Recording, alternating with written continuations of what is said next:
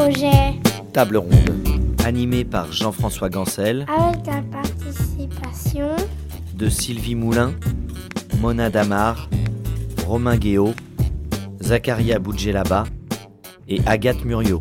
esquisser un projet sans se mêler les pinceaux? Sur le trottoir d'à côté. Dessine-moi un projet. Donc cet après-midi, euh, vous avez une table ronde euh, constituée de professionnels dits de terrain. Euh, chacun va apporter son témoignage par rapport à sa pratique quotidienne. Vu que le temps est très serré et vous voyez que nous sommes nombreux, nous allons très vite commencer cette table ronde en donnant la parole à Agathe Muriot, qui est responsable de circonscription à Saint-Denis, adjointe et qui va évoquer la question du projet pour l'enfant. Hein, comment ça se fait euh, au quotidien, euh, les difficultés, les avantages et les inconvénients. On l'a entendu ce matin, euh, on a entendu la date de 2011, du démarrage de, de ce- de ces projets pour l'enfant. Comment ça se passe? Ben voilà, Agathe Muriot va nous expliquer ça tranquillement. Malheureusement, pas aussi tranquillement que ça, parce qu'elle ne va avoir que 10 minutes. Voilà. Et puis après, on- bien sûr, il y aura un petit temps avec euh, vos questions. Et puis, je voudrais aussi euh, euh, vous présenter à ma, droite une maman, mais vous l'avez entendu ce matin parce que je crois qu'elle est intervenue, qui va témoigner de sa place. Hein, quatre de ses enfants ont été pris en charge par les sociales à l'enfance. Elle nous racontera un petit peu bah, son parcours et puis surtout ce qu'elle a à dire des projets qu'elle a vécu de sa place de maman. Et ce sera le petit moment critique, peut-être caustique, mais euh, qui nous permettra aussi de, nous rendre compte de ce que comment se jouent les choses dans la tête et euh, au quotidien avec les enfants placés et, leurs familles. Donc je laisse la parole euh, à, Agathe. Merci. Donc, je suis responsable de la circonscription de Saint-Denis. Euh, en quelques secondes, donc la circonscription de Saint-Denis, pour vous la situer, c'est euh, une équipe de 18 travailleurs sociaux, euh, 500 situations de suivi grosso modo et 250 situations en évaluation. Donc, on est sur des gros, gros, gros volumes d'activité. Euh, ça me paraît important de le dire par rapport aussi à ce qui va suivre. Donc nous, nous avons commencé à réaliser des PPE en 2012, le document nous étant parvenu fin 2011. Euh, donc on l'a commencé de façon un peu expérimentale, euh, accompagné par les responsables de circonscription, donc euh, la responsable de circonscription et moi-même, pour accompagner les équipes euh, dans la- dans l'appréhension de ce document et de cette nouvelle pratique donc, qui consiste à se réunir, se concerter, valider et rédiger un projet avec les parents et les professionnels du lieu d'accueil, mais avec les parents en tant que partenaires. Alors, malgré notre insistance euh, en tant que cadre, parce qu'on insiste beaucoup, euh, on constate partout la difficile mise en œuvre effective de cette nouvelle pratique. Alors quand on interroge les éducateurs de circonscription, puisque ce que je vous rapporte aujourd'hui, c'est aussi euh, le fruit de mes échanges et de mes réflexions avec eux, euh, la première réponse qui vient, c'est, euh, elle est liée à la charge de travail. Euh, on n'a pas le temps, les éducateurs ont beaucoup de mal à pouvoir anticiper l'organisation de ces rencontres. parce que le travail en circonscription, on l'a déjà un petit peu dit tout à l'heure, est souvent régi par l'urgence, l'urgence d'une situation qui craque, d'un nouveau suivi, d'un rapport urgent et des notes et des écrits en circonscription, on en fait beaucoup, de la lourdeur aussi administrative de bien des démarches, euh, d'un remplacement d'un collègue au pied levé. Euh, et du coup, la mise en œuvre du PPE est bien souvent remise à plus tard. Le deuxième aspect, c'est, je pense, euh, autour euh, d'une anticipation un peu anxieuse de cette conduite de réunion, parce qu'il s'agit bien d'une conduite de réunion que de faire un PPE, en ce que cela comporte en termes de distribution de la parole, de canalisation des propos autour du projet, autour du sujet, pardon, de recentrage de la parole, de gestion du temps. Euh, et et ce n'est pas forcément une pratique que les éducateurs de circonscription, euh, à laquelle ils se sont beaucoup confrontés jusqu'à présent. ils sont aussi inquiets par rapport à la façon dont ça va bien pouvoir se dérouler, ce temps avec les parents et les partenaires. Et si ça se passait mal pendant ce temps-là, avec la famille par exemple, si on n'y arrivait pas, s'il y avait du conflit, euh, et souvent l'évocation de ces projets pour enfants, euh, leur premier réflexe, c'est de me parler de la situation la plus difficile qu'ils ont dans leur euh, portefeuille de situation, sans penser à toutes celles pour lesquelles, avec les parents, la collaboration est déjà installée, les, habitudes de travail déjà prises. C'est donc une dynamique qu'il faut qu'ils expérimentent, des représentations qu'ils ont qui sont à faire tomber, pour faire circuler la parole, mettre en valeur les positionnements et les points de convenance de chacun. Il faut les synthétiser dans le document. Il s'agit d'une pratique nouvelle, donc comme je le disais tout à l'heure, pour laquelle ils n'ont pas été formés et qu'ils vont devoir essentiellement apprendre à travers de leur pratique. Néanmoins, une formation est prévue, et cette formation, je peux vous dire que sur le terrain, elle est attendue et elle est nécessaire. Euh, il y a aussi un aspect important, je pense, qui peut expliquer la difficulté à se lancer dans ces projets. C'est la question de euh, est-ce que les éducateurs de circonscription se sentent légitimes pour incarner cette place d'animateur du projet pour l'enfant, puisqu'il a été certes réaffirmé dans le projet de service euh, que l'éducateur de circonscription est le coordinateur du projet pour l'enfant Néanmoins, c'est une, place qu'il faut pouvoir incarner aussi face euh, aux autres professionnels. Euh, souvent, euh, dans la pratique, dans l'expérience qu'on a eue au cours pour les projets pour l'enfant, ce sont les, chefs de service accompagnés d'un éducateur, l'éducateur référent de l'enfant qui se déplace. et pour certains, peut-être pour les plus aussi jeune dans la pratique, euh, ça peut être vécu comme une relation un peu asymétrique et euh, peut-être un peu euh, angoissante.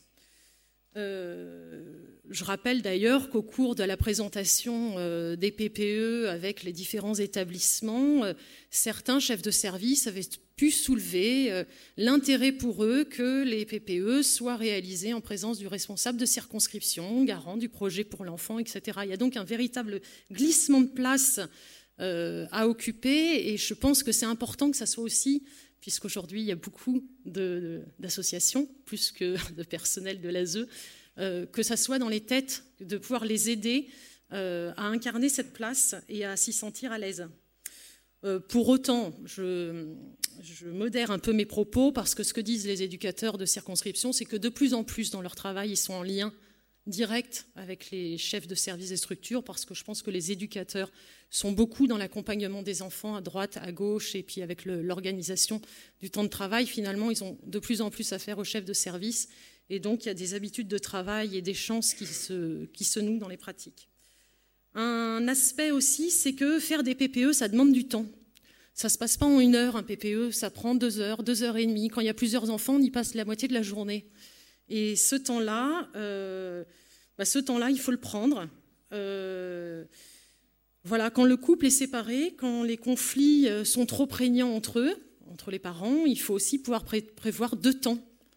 Donc ça, c'est aussi un aspect qu'il faut avoir en tête. Néanmoins, malgré ces aspects qui peuvent paraître un peu limitatifs, le projet pour l'enfant, c'est l'occasion de poser les bases d'un véritable partenariat, de clarifier le projet de l'enfant et de mettre en cohérence les actions. Ce qu'on constate de notre expérience donc depuis 2012, c'est que les parents viennent volontiers participer à ce temps de travail concernant leur enfant, que c'est l'occasion pour eux de faire savoir et d'inscrire leurs compétences, et que si parfois ils peuvent manifester une forme de retenue, ça peut être aussi un moment plein d'émotions. Euh, c'est vraiment un temps euh, privilégié pour euh, l'expression de leur point de vue sur ce qui leur paraît bien, nécessaire, adapté à leur enfant, et sur la place dans laquelle ils vont pouvoir s'inscrire de façon effective tout au long de ce partenariat, avec le service ou le lieu d'accueil, mais aussi avec l'école, les lieux de soins, de vacances, avec les autres personnes qui entourent l'enfant, la famille, les amis. Donc le PPE sert de support à rendre lisible l'évolution de la situation, de leur engagement dans le travail et les effets que cela produit sur la dynamique familiale. En s'engageant à mettre en œuvre des actions, ils avancent dans leur parentalité. Ce document écrit rend donc lisible les engagements de chacun et le travail réalisé. Quelques écueils à cette collaboration. Quand les parents sont engagés dans une action contre le principe même du placement, quand ils ont pris un avocat ou quand ils sont euh, poursuivis en appel, ils peuvent se montrer méfiants ou en tout cas défiants à l'égard de ce document qu'ils peuvent percevoir, euh, dont ils peuvent imaginer qu'il pourrait peut-être être utilisé contre eux. Euh, par exemple, parfois, on a des parents qui nous répondent à certaines questions Ah non, mais ça, faut voir avec mon avocat. Euh, par ailleurs, paradoxe, ça peut être difficile pour eux de s'entendre demander à participer à élaborer un projet pour l'enfant, en tout cas un document autour de l'accueil de leur enfant, quand ils sont contre le principe même de cet accueil. Et je crois que ce sont des, éléments qu'il faut qu'on ait en tête. De ce que disent les éducateurs sur le document lui-même, je sais que la question du document unique euh, ou de la façon dont le document a pu euh, être formalisé a été évoquée ce matin. Euh, il peut paraître parfois un peu limitatif pour les échanges. Euh, et certains évoquant la possibilité que peut-être le PPE prenne plus la forme d'un échange et d'un débat autour du projet pour l'enfant et que, à l'issue de cet échange, le document puisse être signé par les différentes parties plutôt qu'un document qui baliserait point par point. Euh, le rôle de l'éducateur référent, donc, ça va être de pouvoir les aider à convenir d'un certain consensus cohérent pour l'enfant, de relever les points de concordance et les points de divergence, y compris au sein de la famille, entre les parents par exemple, de lever les ambiguïtés, euh, et tout ça pour faire gagner aussi du temps dans le travail qui va se mettre en place ensuite. Par exemple, clarifier que le rythme des hébergements ou des droits de visite chez chacun d'eux, ou le sens du travail qui va être mené. C'est cette rencontre autour du PPE l'occasion euh, de rassurer le parent sur le fait qu'il demeure acteur principal de la vie de son enfant à chaque fois que c'est possible, souhaitable et euh, parfois même tout simplement lui présenter le service, parce que euh, dans le cadre de travail dans lequel nous sommes amenés à travailler dans l'urgence, parfois on fait tout simplement l'impasse, on s'en aperçoit après, on n'a pas présenté le service aux parents, on n'a pas eu le temps de l'accueillir, et faire, à l'occasion du PPE, ça peut être aussi l'occasion de lui présenter les différents acteurs et la façon dont on va travailler avec eux. Voilà, c'est aussi lui rappeler ses droits et ses devoirs. Nombre de parents nous disent Ah bon, j'ai le droit de rencontrer l'instituteur? Ah bon, j'ai le droit d'aller euh, relever des bulletins? Voilà, donc euh, oui, c'est un droit, c'est même un devoir, j'ai envie de dire, de faire ça. Donc, mais c'est important de le, signifier dans ces moments-là. Donc, ce n'est pas forcément le PPE sur des projets. Euh, des projets immenses, hein, simplement d'aller rencontrer l'instituteur de son enfant, c'est un projet en soi pourquoi pas. C'est voilà, c'est un projet des, quelques mois qu'il y a à venir. Euh, un, des aspects dont j'avais un peu envie de parler, je vais essayer d'aller vite parce que je sais que je suis limitée dans le temps. C'est bon. c'est euh, que le PPE, en nous mettant en, lien direct dans un même espace-temps avec les parents et les partenaires, euh, nous oblige à réfléchir sur le choix des mots, de nous rendre audibles à ce qu'on va dire et sur le ton qu'on va utiliser avec les parents. Il ne s'agit pas de se censurer, il ne s'agit pas de faire l'impasse sur ce qui fait mal ou sur euh, ce qui a pu être à l'origine du placement. Il s'agit euh, parfois, euh, justement, en faisant un petit peu attention à ne pas utiliser notre jargon professionnel, et Dieu sait qu'il y en a du jargon professionnel, d'essayer d'éviter des expressions trop triviales et du coup de pouvoir se rendre plus juste, plus objectif dans, les propos. Et de même pour les parents ou pour les partenaires, hein, Chacun doit être davantage vigilant à ce qu'il dit, comment il le dit, et trouver donc une plus grande justesse dans ses propos.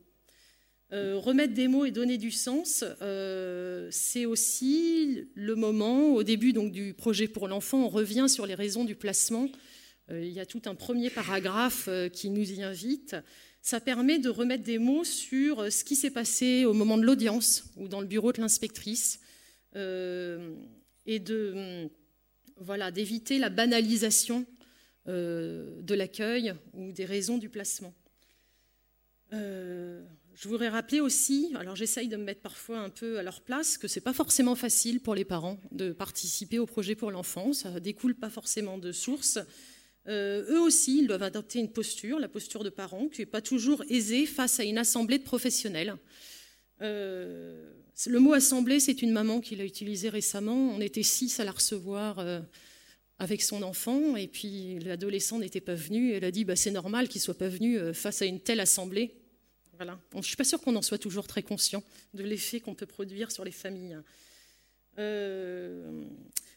alors les enfants, c'est important d'en parler puisqu'on parle d'eux, c'est leur projet, mais souvent on parle de nous, on parle des parents, on parle des professionnels. Mais les enfants, donc, ils y participent en fonction de leur âge, en fonction de leur capacité à supporter ce temps d'échange qui s'avère souvent très long. Euh, il faut parfois interrompre et poursuivre dans un autre moment ce PPE. Alors si les enfants ou les ados, majoritairement dans ce temps-là, demeurent plutôt assez discrets et silencieux, euh, ils n'en sont pas moins attentifs et sensibles aux échanges qui vont avoir lieu entre leurs parents et les professionnels qui les accueillent, alors l'éducateur du foyer et puis l'éducateur du référent qui voit peut-être un petit peu moins, mais qu'ils ont bien incarné dans sa, dont, ils ont bien pressenti l'importance de la place. Euh, on a eu récemment un, projet pour l'enfant entre un papa et une famille d'accueil et ça a permis, en reclarifiant la place de chacun, à l'enfant de sortir du conflit de loyauté dont il était un peu coincé entre euh, son parent et son assistante familiale. Il s'agissait d'un projet de retour et en faisant en sorte que les adultes se mettent d'accord sur ce projet de retour et l'organisation de ce projet de retour, ça a permis à l'enfant de prendre un peu de distance et de sortir du conflit de loyauté. Si je rentre chez papa, est-ce que je vais rendre triste tata? Et si je reste chez tata, euh, qu'est-ce que va en penser papa? Voilà, donc je crois que c'est important pour l'enfant alors s'il le peut aussi, participer à ce temps-là, ne, serait-ce que pour entendre les adultes se mettre d'accord autour de ce qu'ils attendent voilà, des mois à venir pour lui. Donc c'est le projet pour l'enfant, l'occasion d'améliorer donc les postures partenariales et l'organisation de la vie de l'enfant. Pour les familles d'accueil, euh, c'est, euh, je pense quand même, euh, un moment, voilà, il y a un exercice nouveau en tout cas, puisque pour la première fois, dans le cadre d'une réunion avec la famille, elles sont invitées à expliquer comment ça se passe dans leur maison, euh, comment elles s'y prennent, quelles sont leurs difficultés éventuellement. Elles participent à réfléchir au sens et à l'organisation du temps d'accueil de l'enfant avec le parent et à sa finalité, et donc à développer des compétences communes, une idée de partenariat avec la famille naturelle. En clarifiant le rôle et la place de chacun, on apporte de l'apaisement dans les relations. Les établissements, de ce qu'on a pu en voir, sont bien plus aguerris à ces temps de concertation avec les familles, de par leur expérience plus ancienne et leur pratique plus systématique, mieux ancrée du DIPC ou du PPI. Je laisserai euh, ma collègue s'exprimer à ce sujet-là.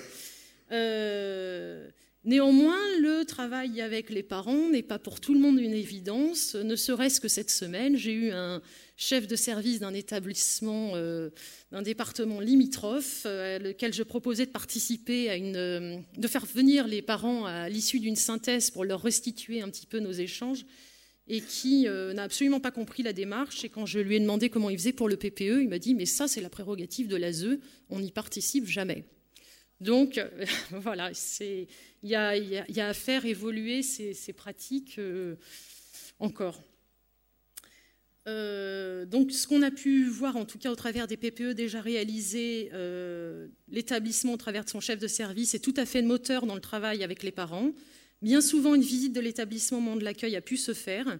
Souvent, le DIPC est déjà réalisé ou en passe de l'être. Il s'agit alors de pouvoir réfléchir à l'articulation entre ces deux projets, PPE, DIPC, puisque théoriquement le DIPC s'inscrit dans le PPE, alors que dans la réalité, les établissements euh, sont bien plus réactifs dans la mise en œuvre du DIPC que les circonscriptions dans la mise en œuvre des PPE. Euh, sans doute faut-il donc encore s'accorder du temps pour ancrer ce dispositif dans les pratiques et réfléchir à un protocole euh, de travail entre circonscription et établissement pour que ces documents puissent se faire de façon concomitante sans être un doublon de l'un de l'autre.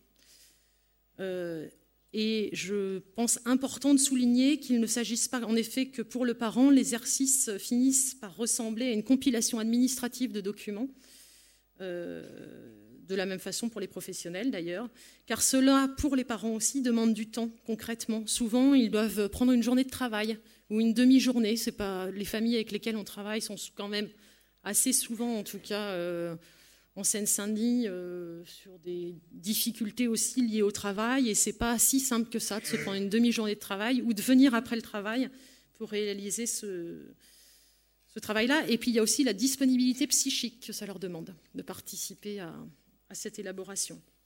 Voilà, néanmoins, ce temps pris permet d'en gagner ensuite dans l'organisation des temps de rencontre, mais aussi dans le qui fait quoi, si on se met d'accord sur qui fait les accompagnements au sport, par exemple, euh, ou chez le médecin, ou au CMP. Euh, bien des parents sont parfaitement capables, dans le cadre de leur accueil de leur enfant, de participer à ces temps-là.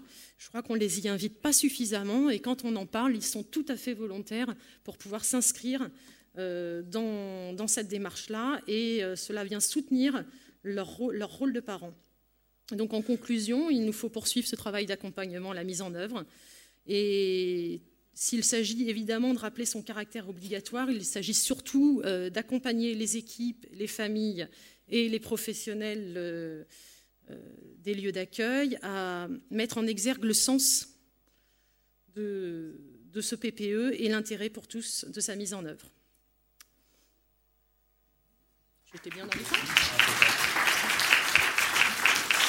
Alors, il n'y aura pas de, séquence de questions après chaque intervenant, vous le comprendrez aisément, c'est pour une question de timing qu'on puisse voir comment on avance. Par contre, euh, donc, je vais donner la parole. Euh, par contre, je, ferai attention à ce qu'il y ait du temps pour qu'il puisse y avoir un échange hein, après coup. On risque de déborder un peu sur euh, la séquence d'après, mais vu que les slameurs ont débordé sur la nôtre, bon, enfin, on va s'arranger. Alors, oui, on est moins bon que les slameurs, c'est vrai. Alors, euh, je vais passer la, parole euh, à Sylvie Moulin, qui est chef de service. Justement, la transition est toute faite. Euh, Agathe l'a fait très bien sur justement ces différents projets, comment ils sont réalisés, comment ça marche. on a parlé du DIPC, du PPI, du projet de l'enfant.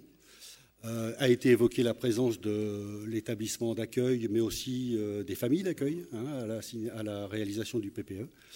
Euh, Sylvie Moulin va nous faire un petit peu euh, son témoignage, euh, comment tout ça fonctionne, comment on arrive à y, retrouver ses petits. Voilà, donc si, tout le monde a bien compris que le PPE c'était une obligation légale et effectivement c'est une obligation dans le cadre de notre travail puisque c'est le fil conducteur hein, un petit peu de la prise en charge. Les établissements, donc les foyers de type MEX, mais autres, sont aussi assujettis à la loi 2002 qui nous impose effectivement aussi d'établir des projets personnels individualisés. Donc après, c'est toute la gymnastique intellectuelle et puis matérielle de voir un petit peu comment euh, l'un nourrit et s'alimente de l'autre. Pour ma part, de ce que j'en ai déduit à la lecture des différents textes et puis du quotidien euh, institutionnel, c'est qu'effectivement, euh, l'ASE est donc porteur la, du PPE et donc et la feuille de route du gamin dès sa prise en charge. Ensuite, les établissements, dans le cadre de l'élaboration du PPI, euh, va s'alimenter de ce PPE et le nourrir avec le quotidien institutionnel. Donc effectivement, là, il y aura une gymnastique très importante et une collaboration, euh, tant avec l'ASE qu'avec le partenaire de fait que sont les parents. Euh, nous, au niveau de nos établissements, nous sommes donc assujettis à la loi 2002, comme je le disais tout à l'heure, et euh, dans ce cadre-là, dès le mois qui suit le début de la prise en charge, nous devons euh, signer un contrat de séjour ou, en cas de défaut de signature, établir un DIPC. Mais un DIPC, ce n'est pas un projet. C'est simplement les conditions qui sont établies, euh, qui vont conduire à la, prise en charge, qui vont établir certaines modalités, qui va faire quoi et avec quels moyens nous allons élaborer ce projet. Pour moi, le projet euh, de départ, euh, dès qu'on accueille un gamin, c'est de travailler sur les raisons de son placement. Alors bien évidemment, dans le cadre de nos prérogatives éducatives, puisque tout ce qui va être de la dimension du psychisme, du psychologique sera repris hors établissement souvent, puisque nous n'avons pas les, professionnels pour, mais ce sera repris au travers de la dimension thérapeutique via les visites médiatisées ou autres médiations familiales. Donc euh, ça me paraît absolument évident de travailler sur les raisons du placement, d'autant euh, que l'objectif dont rappelait euh, ce matin la juriste, enfin la magistrate, pardon, que l'objectif premier d'un placement, c'est le retour au domicile, autant que faire se peut. Donc l'idée, c'est d'établir une cohérence dans tous ces projets. Moi, je voudrais mettre juste mon interrogation, c'est par rapport à cette formalisation. Autant euh, je pense qu'il est euh, tout à fait pertinent d'avoir cette feuille de route. parce que je ne vois pas comment euh, est-ce qu'on pourrait travailler tous ensemble euh, si on n'avait pas cette feuille de route. Maintenant, comme le disait Agathe, cela nécessite du temps. dans l'établissement où je suis, on a 16, 16 gamins actuellement, 16 adolescents. Quand on regarde le temps qui est passé au niveau de l'évaluation de chaque professionnel, euh, on a un éducateur référent, effectivement, qui va aller rechercher un petit peu à droite, à gauche les différents partenaires et euh, toutes les données euh, qui sont susceptibles d'alimenter notre PPI. cela nécessite beaucoup de temps. Et de ce temps-là, il va falloir encore en passer pour le PPE. Moi, je m'interroge, à un moment donné, c'est est-ce que trop de formalisation va tuer peut-être à un moment donné la, prise en charge. Alors que je trouve que la formalisation en même temps, euh, parce que c'est toujours le paradoxe, hein, on l'évoquait ce matin, en même temps, sans formalisation, c'est aussi un défaut d'histoire pour ces enfants, parce que souvent on s'aperçoit qu'ils peuvent être pris en charge euh, par l'ASE euh, de manière assez conséquente, sur un temps assez important, et c'est aussi écrire un pan de leur histoire. Voilà. Je vais, passer euh, la parole à mes collègues éducateurs qui vont euh, pouvoir, eux, évoquer euh, la finalité dans les modalités de la mise en œuvre de ces projets au travers des, choses pratico-pratiques. Parce qu'effectivement, ce matin, on a parlé de projet. Quand on entend la notion de projet, on a l'impression qu'on fait des choses extrêmement formidables et grandioses. Mais effectivement, un projet, c'est simplement, des fois, se mettre d'accord de qui fait quoi, à quel moment, sur des choses extrêmement pratiques. Parce que les gamins, leur quotidien, on l'a bien vu, euh, la projection dans l'avenir pour eux, c'est demain, mais demain dans le demain. Hein. Aujourd'hui, on est mardi, c'est mercredi la projection.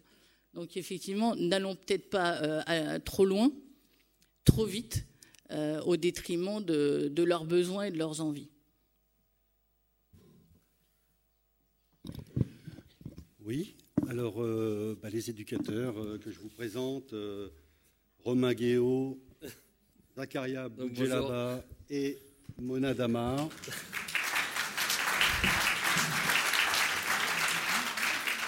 ont la, lourde tâche, euh, à partir de, leur expérience. On m'entend, hein Oui, oui, ils sont tous. Ah, c'est une première pour nous, hein, je vous le dis tout de suite. On est...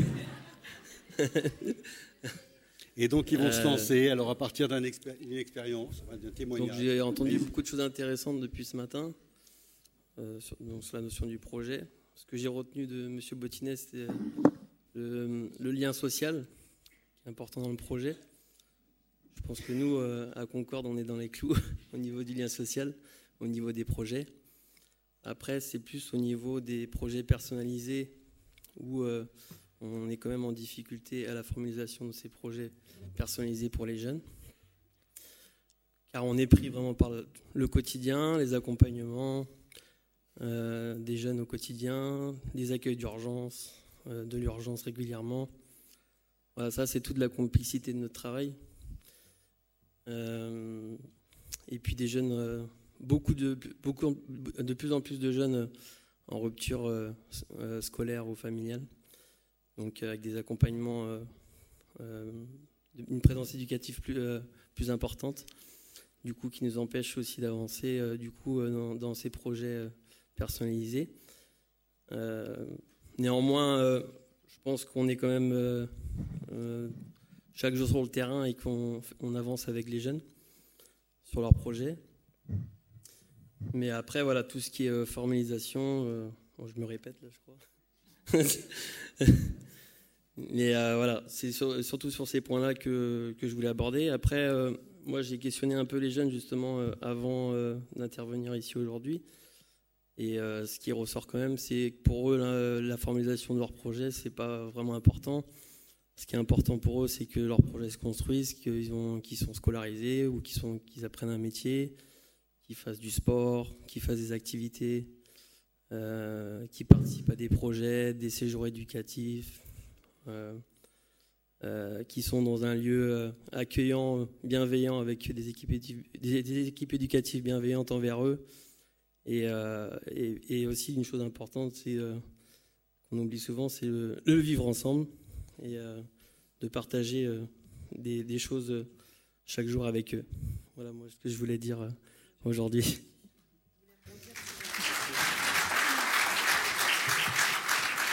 voulais euh, rebondir sur le projet individualisé qu'on avait mis, nous, en place au sein de Concorde, un document que les éducateurs ont du mal à s'approprier. Du coup, on a mis un, la direction a su nous écouter on a mis en place un groupe de pilotage. On a retravaillé le projet individualisé euh, pour euh, plusieurs éducateurs de chaque foyer. On a eu des temps euh, plutôt formels sur plusieurs mois pour pouvoir retravailler ce document-là et vraiment le simplifier pour en faire un outil, que ce soit avec les familles ou avec les jeunes. Donc du coup, c'est vrai que on a pu enfin mettre en place ça au sein de, notre association. Et du coup, avec euh, notamment les circonscriptions ASE, donc pas pour les PPE, parce que du coup, on a, enfin, pour moi, jamais vu la couleur, mais euh, du moins sur notre euh, projet individualisé. mais du coup...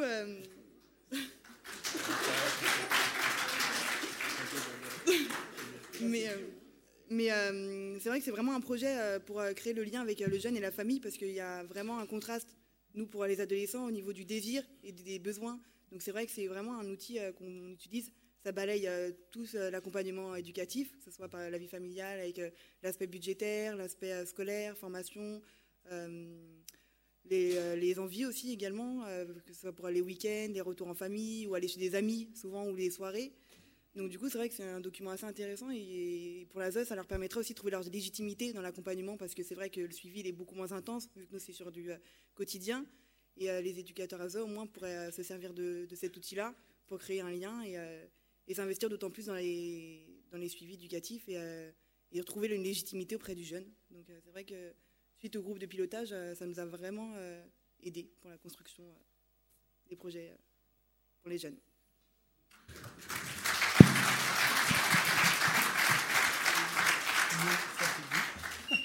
Est-ce qu'on m'entend? Ça fonctionne? Oui, c'est bon. Bonjour à tous, je m'appelle Zakaria Boudjelaba, éducateur à la- l'AEPC, c'est écrit derrière, mais je vous le redis quand même. pour ceux qui ne savent pas lire, désolé pour la Moi, je voulais vous re- rebondir sur le mot projet. Je vais vous poser la question à tous. 14, 15 ans, on vous dit quel est ton projet? C'est lourd quand même. Je sais pas. 14, 15 ans, pour certains, si.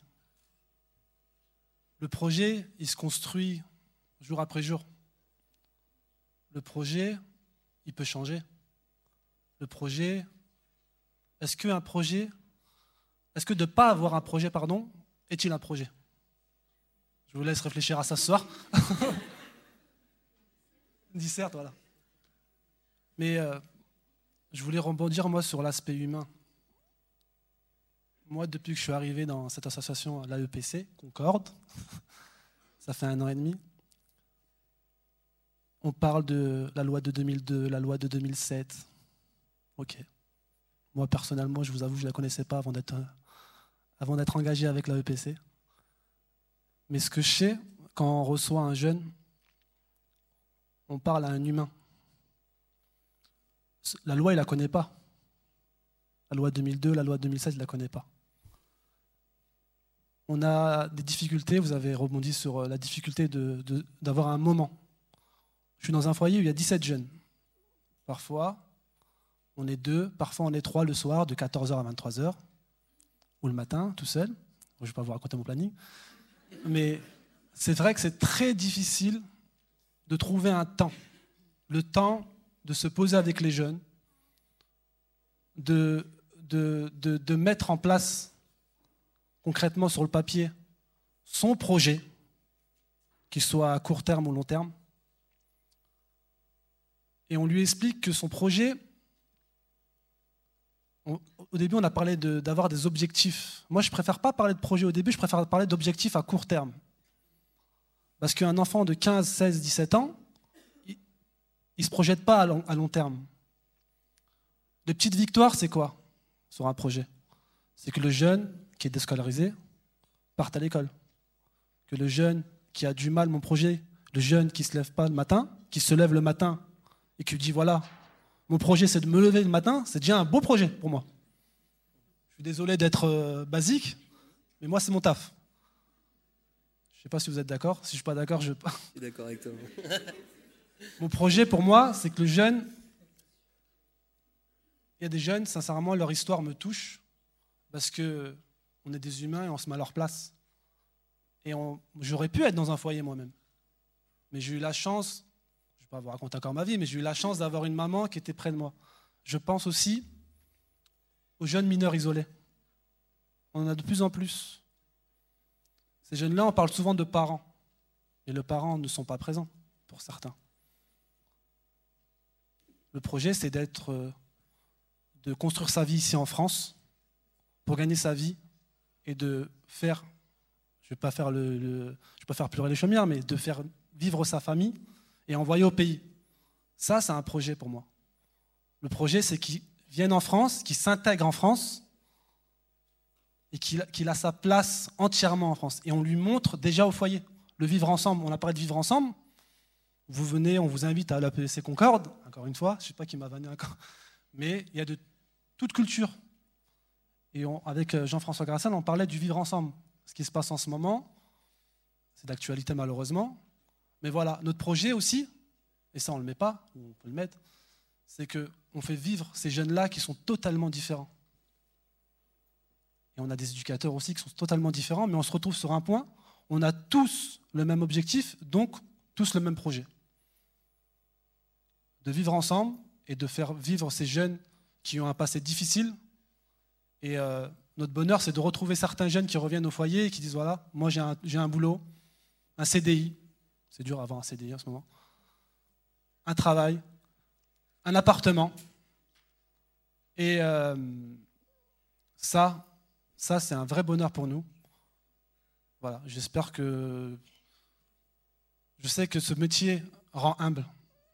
Rend humble. Et quand on parle, je vais revenir sur le mot projet. Pour moi, le mot projet, il est vraiment lourd. Projet. Moi, je projette d'acheter une maison. C'est dans longtemps. Mais il y a des étapes. Et voilà, on gagne les étapes un par un. Et pour revenir au, document, le document est. Au début, pour moi, il était. C'était un peu flou. Petit à petit, je me suis euh, imprégné du document avec mes collègues, mes chefs de service, ma directrice de service, en réunion. Et mettre sur papier le projet, oui, mais un projet peut changer. Un projet, un enfant qui vient à 14, 15, 16 ans, à 17, 18 ans, il peut totalement changer ses horizons et avoir d'autres projets. J'espère que pour moi, personnellement et pour toute l'équipe, euh, au niveau administratif, ça va simplifier. Parce qu'il y a beaucoup, beaucoup de 2002, 2007. Qu'on se mette tous d'accord et qu'en 2016, on change tout. Voilà. Merci à vous de m'écouter.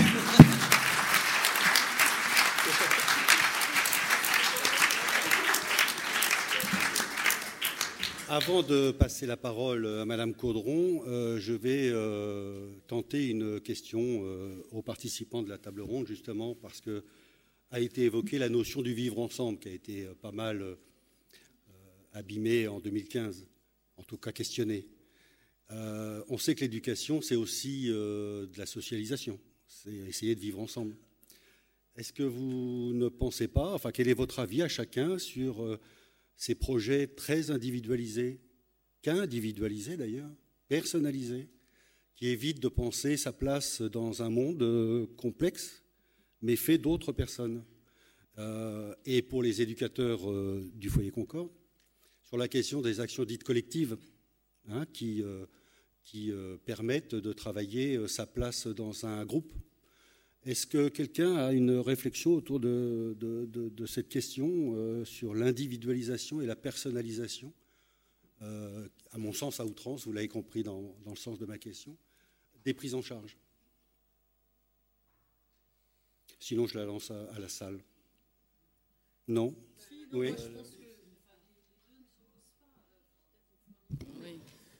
je pense pas que les deux s'opposent. Je pense qu'effectivement, enfin, sur le projet pour l'enfant, moi, j'entends euh, surtout euh, travailler avec la famille. Je pense que c'est un peu ce que j'ai essayé de, mettre en valeur dans, mon propos. C'est à un moment, on se met ensemble tous autour de ceux qui ont un intérêt pour l'enfant, celui qui l'accueille, celui qui, qui est un peu la courroie de transmission, là, ce coordinateur de l'aide sociale à l'enfance et les parents sur euh, comment on va, euh, pendant les quelques mois où on va être ensemble, parce qu'en plus, un projet pour l'enfant, euh, en fait, il est pour quelques mois, hein, entre le moment du placement, le moment où on le met en œuvre, et puis la prochaine audience ou le prochain renouvellement, finalement, on est sur des délais très très courts. Donc je ne crois pas que les deux s'opposent. Par rapport à la circonscription, c'est vrai que c'est vrai que l'urgence, c'est vrai que la charge de travail euh, nous a fait totalement. Alors, vraiment, je, encore une fois, je parle de Saint-Denis et je veux surtout pas euh, euh, représenter l'ensemble des circonscriptions du département. On n'est pas tous au même niveau dans nos façons de travailler, mais sur Saint-Denis, on a totalement déserté le terrain de l'action collective. c'est pas parce que les gens n'ont pas envie d'en faire.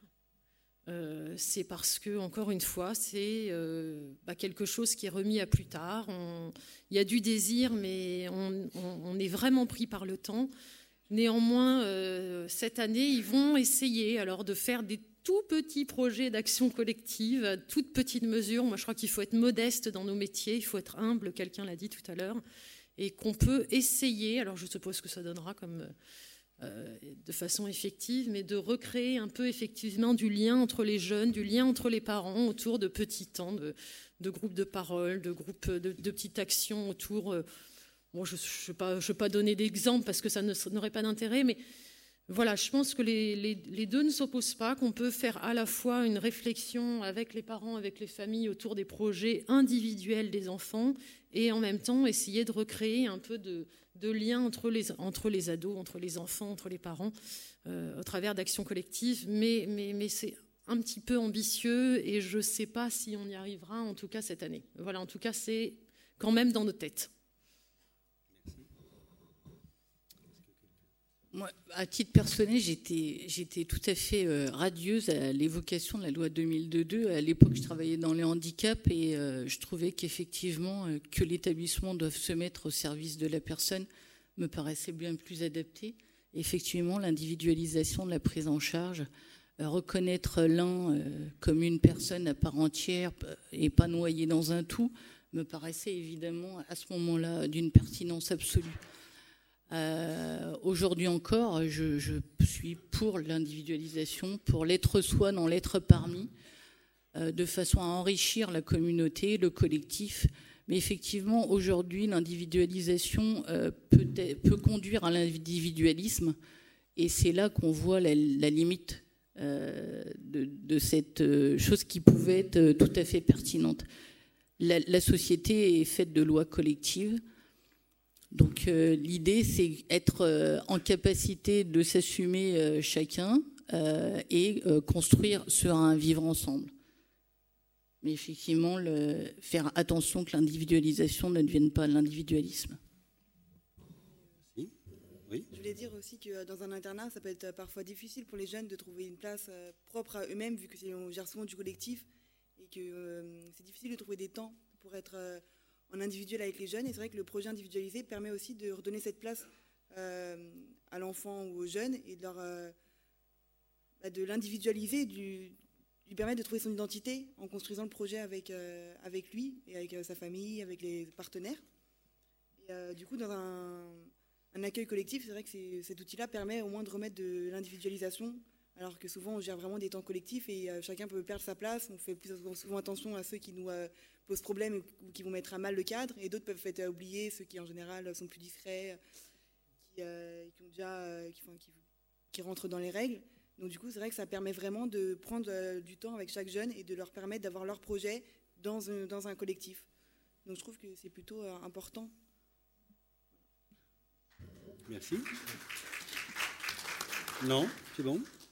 Bon, bah, je vais passer la parole à Madame Caudron. Ça tombe très bien puisque elle m'a autorisé à utiliser euh, ces mots euh, pour la préparation de cette table ronde.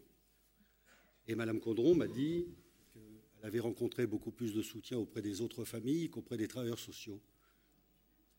je le dis comme ça un peu brutalement, mais vous avez compris ce matin par les interventions de Madame Caudron que c'est aussi une militante et qu'elle elle voulait à tout prix être présente pour pouvoir apporter son témoignage de l'intérieur, comme on dit. Alors, Madame Caudron, euh, de votre côté, euh, vous avez, euh, pour diverses raisons, si vous souhaitez l'aborder ou pas, eu vos quatre enfants qui ont été pris en charge par l'aide sociale à l'enfance à une... Par l'ASE Voilà. du 93 et les éducateurs du 93. Donc c'est un mauvais souvenir au Voilà. démarrage. Donc vos enfants ont été pris en charge entre vers les années 2000 jusqu'à très récemment, puisque le dernier euh, rentré est en rentré septembre, il y a, bah, ça fait quatre mois. Alors, est-ce que vous avez-vous senti, euh, depuis les années 2000 jusqu'à maintenant, une évolution dans votre relation avec l'aide sociale à l'enfance et avec les familles d'accueil, puisque vos enfants étaient en famille d'accueil jusqu'à tous les Oui, quatre, tous les quatre. euh, dans, le- dans la, la parole que vous pouviez apporter et la place que vous aviez en tant que maman? Euh, moi, c'est une relation avec le recul maintenant. euh, il y a eu une évolution, mais au moment que mes enfants ont été placés, donc euh, il y a eu un mauvais démarrage avec l'ASE. Ça veut dire qu'on nous a promis que c'était pour un temps court, au maximum deux ans. Et la promesse que vous nous avez faite, ça a duré dix ans. Et ça, c'est ce que je vous reproche.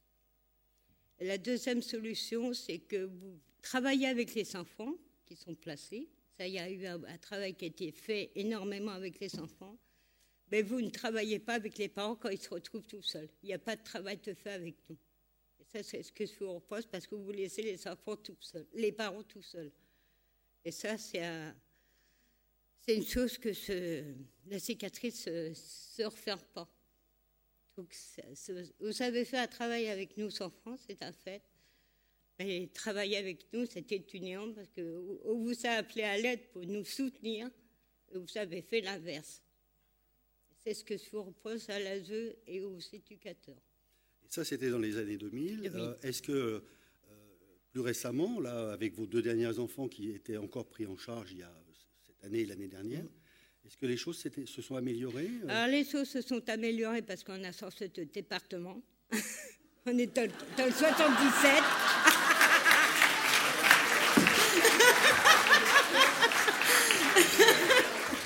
Excusez-moi de vous dire ça comme ça. Non, non, mais la publicité, la publicité est autorisée. Vous pouvez même dire le, Voilà. le département, parce que si d'autres veulent déménager, c'est pas un problème. Bah, je vais le dire carrément, sans surmarne. D'accord. Voilà.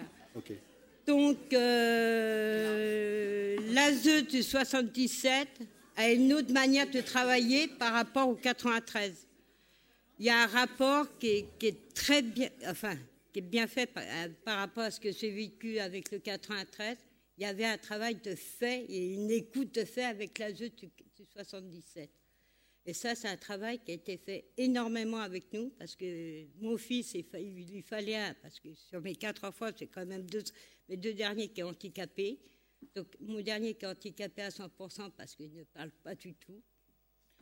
Donc, il fallait lui trouver une école spécialisée, qu'on- qu'on a trouvé avec l'éducateur du 77 et l'ASE du 77.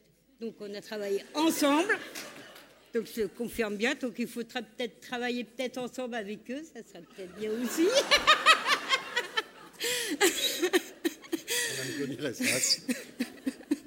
Il peut y avoir des rapprochements Voilà. possibles. Non, mais donc, Avec le Grand Paris, euh, donc moi, l'éducateur, le, l'éducateur qu'on a eu avec mon dernier, c'est que on avait un travail très bien fait. Et ça, bon, une chose qui m'a dit, qui m'a, qui nous a touchés, parce qu'il est du, du 93, parce que le temps qu'on déménage. Il, nous a quand même suivi un petit peu, mais le peu qui nous a suivi. Et. Bon, je ne dirais pas, mais. Bon, il nous a suivi après dans le 77. Mais c'est que ce dernier éducateur, c'est qu'il a fait un travail qui nous a accompli. Ça veut dire de nous donner confiance en nous-mêmes. Travailler avec nous, mais avec notre fils qui était handicapé. Donc c'était un travail de fonction. Donc on avait quand même les, rapports qu'il nous faisait. Il trava- Quand on ne pouvait pas se passer, il venait chez nous sans nous, sans nous juger et sans, sans mettre appré- l'appréhension. Et est-ce que vous avez le souvenir d'avoir participé euh, à une réunion, euh, ce que disait tout à l'heure notre collègue, à une assemblée de personnes pour entendre vos- votre avis pour, euh, Dans le 93, non. non. Non, je dis franchement non. Je vais essayer d'autres questions. On va, Mais est-ce que vous pensez que, euh, euh, là plus récemment, euh, dans le, dans, en Seine-et-Marne, cette relation qui s'est améliorée, est-ce que vous pensez que ça a à voir avec un, un changement de réglementation? C'est-à-dire, ou est-ce que c'est vraiment une question de personne, d'après vous? Question de personne. Vous pensez que c'est vraiment l'éducateur que vous avez rencontré, c'est le service en lui-même qui fonctionne Le service en lui-même. Vous n'avez pas pensé à un moment que ça pouvait avoir... Euh, non, c'est le service en lui-même. Il y avait plus une écoute, il y avait il n'y avait pas cette, cette euh, préhension, il n'y avait pas de jugement. Donc, euh, je ne dis pas que vous savez tout, que, que tu étais faux, mais il y, a quand même, euh, il y a quand même un travail qu'il faut, faut prendre en compte par rapport aux parents. Parce que moi, ce que je retiens le plus, c'est que vous ne savez pas assez travailler avec les parents quand ils se retrouvent tout seuls. Et ça, c'est regrettable. En tout cas, c'est ce que vous avez ressenti. C'est ce que j'ai ressenti. Et comme vous êtes quelqu'un aussi d'engagé, euh, on peut le dire euh, à ATD Carmonde, euh, mm. vous côtoyez aussi, parce que vous apportez aussi à d'autres parents ce, que vous, ce qui vous a manqué, c'est-à-dire l'entraide. L'entraide, donc. Est-ce que d'autres parents, à votre connaissance, ont, un peu le même ressenti que vous? Le même ressenti que moi, oui. Pas tous, mais certains. Donc, ce qui veut dire qu'en fait, cette nouvelle réglementation sur le projet de l'enfant qui oblige Hein, en fait, on va le dire un peu de façon raccourcie, mais qui oblige à entendre la parole des parents et à. Ce matin, on a dit que ce n'était pas un contrat, mais en, tout cas, je vais utiliser ce terme, contractualiser quelque chose avec l'enfant, la famille et le service, euh, ça va dans le bon sens. Ça va dans le bon sens. Parce que, disons que ce que j'ai vécu, c'est vrai qu'il fallait qu'il soit placé, parce qu'on était vraiment malades tous les deux. Il n'y avait pas de solution, solution pour protéger nos enfants, parce qu'on était malades tous les deux, on pouvait plus gérer certaines choses. Il faut mettre ça en évidence. Mais c'était pour. Nous, on avait demandé pour un temps court. Ça, ça n'a pas été écouté. Ça n'a pas été entendu. Ce que moi, maintenant, avec le recul, pendant dix ans, on a fait un travail ensemble, parce qu'on était quand même avec mon époux, un travail ensemble et les services sociaux, KTD, c'est qu'on a travaillé beaucoup en disant voilà, ce que nous, on a vécu, la, séparation, parce que c'était quand même une séparation assez dure entre nos enfants et nous, même si on était préparés, c'était quand même dur de les voir être séparés, c'est que nous, maintenant, en étant militants, c'est qu'on ne veut pas que ça se reproduise dans d'autres familles, au moins que ça fasse dans la douceur. Il n'y a pas euh, cette, rupture brutale. Il y a une, une préparation envers les enfants, mais une préparation aussi avec les parents.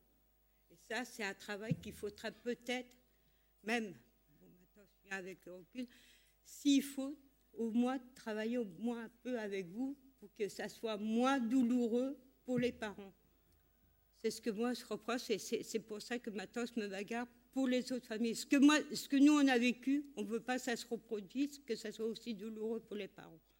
Donc, même si on n'a pas des mauvais moments, c'est au moins de pouvoir, nous, on est prêts de faire un effort, de pouvoir travailler avec vous, mais dans des conditions meilleures.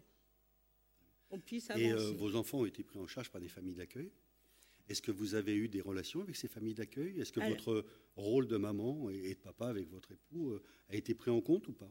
Euh, pris en compte. Donc euh, nous, avec ma, ma fille aînée, donc elle n'est pas restée longtemps en famille d'accueil parce qu'elle avait quand même, avait quand même entre 12 et 13 ans. Donc c'est ce que monsieur disait, entre 12 et 13 ans, il n'y a pas beaucoup de temps pour... Mais les trois derniers sont quand même restés assez longtemps. Donc avec la famille d'accueil de ma deuxième, ça s'est bien passé. Au démarrage, on ne se connaissait pas trop, mais au fur et à mesure. Avec ma troisième, la famille d'accueil, ça a été, mais c'est surtout avec celui de la famille d'accueil de mon dernier. La première, ça se passait très bien, mais elle était pas, entre-temps, elle est partie en retraite, donc il fallait lui trouver une autre famille d'accueil. La deuxième famille d'accueil, ça s'est très mal passé. Parce qu'une chose, une chose, je ne vous fais pas le reproche, une chose qu'il faut savoir, c'est quand vous mettez les enfants en famille d'accueil, je vous dis pas de faire une enquête, mais vérifiez quand vous mettez les enfants en famille d'accueil, parce que mon fils a été placé dans une famille d'accueil. Il, a eu des coups et blessures avec la famille d'accueil. Il a été battu. Et ça, c'est une chose que je trouve inadmissible. Que vous croyez la famille d'accueil, mais vous ne croyez pas la les parents. Il fallait que je vous, fasse- donne des preuves médicaux à laquelle que vous dire que mon fils était battu par la famille d'accueil. Il été pendant deux ans battu. Ça, je trouve ça inadmissible. Seule chose que je vous demande, c'est vérifier et faire une enquête avant de, placer les- de mettre les enfants dans les familles d'accueil, de faire très attention. Donc malgré vos alertes, l'éducateur référent n'a pas euh, senti, euh, parce que là vous parlez de votre enfant qui ne parle pas, hein, euh, n'a pas senti, euh, enfin ne vous a pas cru, les, preuves n'étaient pas assez tangibles? n'était pas assez tangible. Et puis quand, quand on lui a donné, puis là, bon, c'est vrai que mon fils, a- les derniers mois, il a parlé. Il a réussi quand même à parler par écrit, en disant, voilà, à l'aide-. Donc nous, on l'avait compris, mais il a, il a demandé à son éducateur, son dernier éducateur, vous vous sentez bien, il a dit, à l'aide, aide-moi. Et là, quand il lui a dit à l'aide, en disant, si tu m'aides pas, ce fugue, là, quand il a vu le mot fuguer, il a là, il faut que je fasse le nécessaire. Là, il a fait une enquête et là, il a vu que. D'accord. Donc votre témoignage, en tout cas, c'est pour que s'améliore la relation entre les parents euh, et le- les services de l'aide sociale à l'enfance, et par voie de conséquence, les établissements, les familles d'accueil dans lesquels les enfants Voilà. peuvent être placés. Et moi, ce- maintenant, avec le recul, avec nous, tous les deux, avec le recul, on est prêts à travailler avec vous, mais que ça se, rep- que ça se, ça se passe mieux pour les autres familles, pour éviter qu'il y ait des accidents comme ça. Bien. Nous, nous, les enfants l'ont vécu, mais nous, on voudrait que ça, se passe autrement pour les autres enfants à, à venir. Je vous remercie beaucoup, Madame Caudron, de votre témoignage.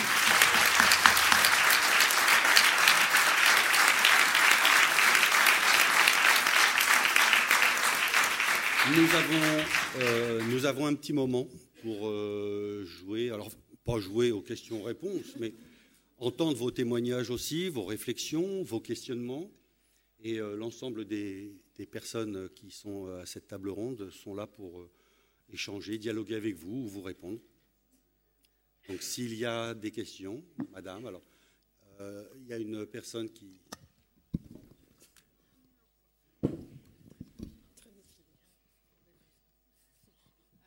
Bonjour, Mathilde, éducatrice sur un service de préparation à l'autonomie accueillant des jeunes de 16 à 21 ans. Et moi, je questionne cette notion de projet euh, parce que jusqu'à 18 ans, prise en charge protection de l'enfance, cette obligation de protection, donc cette notion de projet, et arrivé à 18 ans, ce fameux contrat jeune majeur. Et où, que devient cette notion de projet? Euh, notamment, euh, moi je travaille sur Paris, donc avec la création du service jeunes majeurs, où la notion de projet, on ne la voit plus, parce que c'est des critères. Il faut que ces jeunes répondent à des critères. Et euh, je rejoins dans toutes les interventions la notion de temporalité dans le projet. Quelle temporalité pour les parents? Quelle temporalité pour les professionnels? Euh, Quelle temporalité euh, pour l'enfant? Et légalement, avec ces contrats jeunes majeurs qui ont des durées très, très normées, comment se projeter? Et euh, j'interroge aussi cette notion de parentalité, parce qu'on n'arrête pas d'être parent à 18 ans, quand son enfant a 18 ans. Voilà. Oui, les parents, même les grands-parents vous, vous- vous comprennent bien. Donc qui veut répondre euh, à, à cette... euh, C'est difficile, oui. au, au hasard. non, bah, je, en fait, je, bon, j'entends hein, ce que vous dites. C'est vrai que je suis pas tout à fait d'accord de mon point de vue de ce que je connais de la pratique des contrats jeunes majeurs. Je trouve qu'on accompagne des jeunes euh, qui sont parfois en grande, grande difficulté à leurs 18 ans. Euh, souvent des jeunes qu'on a connus et qu'on suit depuis plusieurs années et euh, qu'on est quand même, j'ai envie de dire, assez souple, justement, sur le fait de ne pas leur demander euh, euh, de nous mettre sur la table le jour de la signature euh, un certain nombre d'engagements. Alors après, il y a forcément, dans le cadre du contrat, des engagements minimums qui vont être, par exemple, de rencontrer l'éducateur de la structure, éventuellement euh, voilà, euh, pouvoir être dans une démarche de rechercher parfois une formation. Euh, on, est, on est quand même dans le contrat jeune majeur pris dans des. Alors la question du temps, là pour le coup, elle se pose de façon assez sévère. Effectivement, parce que au mieux on a 3 ans et on sait qu'entre 18 et 21 ans, le temps passe encore plus vite que toutes les années précédentes. Je ne sais pas si c'est un effet de distorsion du temps ou si la pression sociale s'accentue. Euh, moi, je trouve, en tout cas, euh, de l'expérience que j'en ai, qu'on accompagne euh, bien après 18 ans des jeunes qui répondent pas à tous les critères dont on pourrait, voilà, peut-être attendre. Je trouve que la Seine-Saint-Denis est encore un département qui est très engagé dans le suivi des jeunes majeurs. Après, oui, c'est vrai que euh, néanmoins, euh, c'est vrai qu'on est quand même sur des objectifs à court terme, parfois trois mois, six mois, un an, et euh, il faut qu'il y ait quand même un minima un, engagement de la part du jeune. C'est compliqué de faire du contrat jeune majeur avec des jeunes qui sont complètement complètement désengagés de leur propre de leur propre objectif, je ne sais pas trop quel terme employer, mais parfois c'est vraiment très compliqué. Il est vrai que des fois on arrête un contrat jeune majeur, mais la, porte reste ouverte pour euh, pouvoir recommencer. Des fois c'est pas mal d'arrêter pendant deux mois, pendant trois mois et de reprendre ensuite. Euh, voilà, sur le contrat jeune majeur, c'est vrai qu'on n'est pas adulte à 18 ans, on l'est pas non plus euh, parfois 21 ans. Euh, néanmoins, après 21 ans, euh, au niveau de l'aide sociale à l'enfance, ça ne peut pas continuer et les services de droit commun, euh, bah, ils existent, mais ils sont voilà, bien à la peine aussi. Quoi. Hein. donc bah, c'est vrai que c'est, c'est un peu aussi la pression de la réalité du monde dans lequel ils vont devoir s'inscrire par la suite et que, bah, hélas, il y a un certain nombre de laissés pour compte euh, voilà, donc nous, notre travail, c'est à la fois de leur, euh, leur mettre une certaine pression, effectivement, pour euh, qu'il y ait un engagement dans quelque chose, mais je n'ai pas l'impression qu'on soit d'une rigidité absolue, et je trouve qu'on accompagne quand même des jeunes qui sont encore vraiment très très loin de pouvoir formaliser un projet concret, et qu'on a quand même cette, cette marge de manœuvre. Après, chaque situation voilà, moi je parle de façon un peu générale, un peu globale. Après, chaque situation est au cas le cas. Euh, en tout cas, sur Saint-Denis, on a beaucoup de contrats jeunes majeurs. Euh, et oui, j'imagine que sur d'autres circonscriptions aussi. Je ne je sais pas quelle est la part des contrats jeunes majeurs euh, dans, le, dans la prise en charge. C'est 1000 sur 5000. C'est 1000 sur 5000, donc c'est quand même beaucoup. Euh, voilà, moi je crois bah, que c'est absolument essentiel qu'on continue les contrats jeunes majeurs. Préciser, enfin, donc, moi je suis donc Isabelle Judin, inspectrice à l'aide sociale à l'enfance, et je voudrais préciser par. je vous coupe juste pour vous. On se dit qu'il nous reste cinq minutes. Et donc, juste, deux interventions. deux, mots. Euh, les contrats jeunes majeurs, pour moi, ils sont pas courts. Hein. Euh, alors, moi, habituellement, au départ, j'avais, je signais pour un an, puisqu'au maximum, on peut pas signer plus d'un an à la fois. Hein. Mais ce que je, je me suis aperçu au, cours euh, des mois et des années, c'est que euh, quand il y avait un changement du projet, je n'étais pas tenue informée. Et c'était qu'au bout d'un an que je, découvrais que le jeune avait changé de formation. Euh, voilà. Et donc maintenant, je signe que pour six mois. Comme ça, ça me permet d'être tenue informée plus régulièrement. de l'évolution des, projets. Donc ça, interroge quand même le projet. Si les projets étaient beaucoup plus travailler euh, en amont, peut-être qu'on pourrait s'engager euh, d'emblée sur, euh, sur plus, plus de temps, quoi. enfin un temps plus, plus long. Quoi. Voilà. Merci. Je crois qu'il y a une question là, monsieur. Alors, je me présente Pierre Ban. tout à l'heure, j'ai participé en tant que chroniqueur, tout à enfin ce matin.